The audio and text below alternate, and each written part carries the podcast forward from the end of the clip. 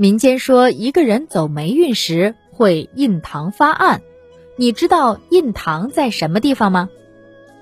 印堂又称雀中，在额部两眉头之间，是面部中间的最高处。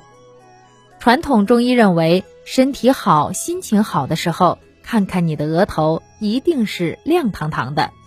相反，身体不适、睡眠不足或者愁眉紧锁的时候，额头的光泽就暗淡了，也就是相面师常说的印堂发暗了。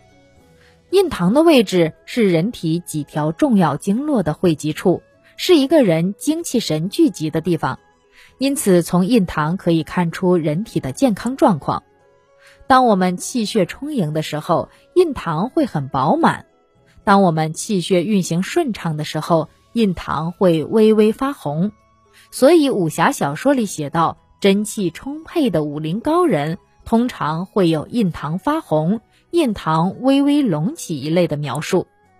据《黄帝内经·灵枢·五色篇》所述，按病人面部所出现的青、赤、黄、白、黑五种色泽，可以测知内在的肝、心、脾、肺、肾等五脏的病变情况。如果印堂的颜色很深，很可能是因为休息不好，心脏出现问题。印堂还可以反映肺部和咽喉疾病。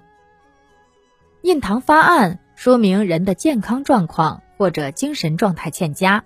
在这种情况下，说话做事的出错几率会变大，遇事的应变能力会下降，自然发生倒霉事的可能性也就变大了。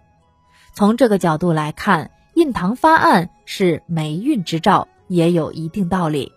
不过，二者的联系并不是必然存在的，因此也不要盲目迷信这种并不科学严谨的民间传说，更不要轻信相面师的妄言。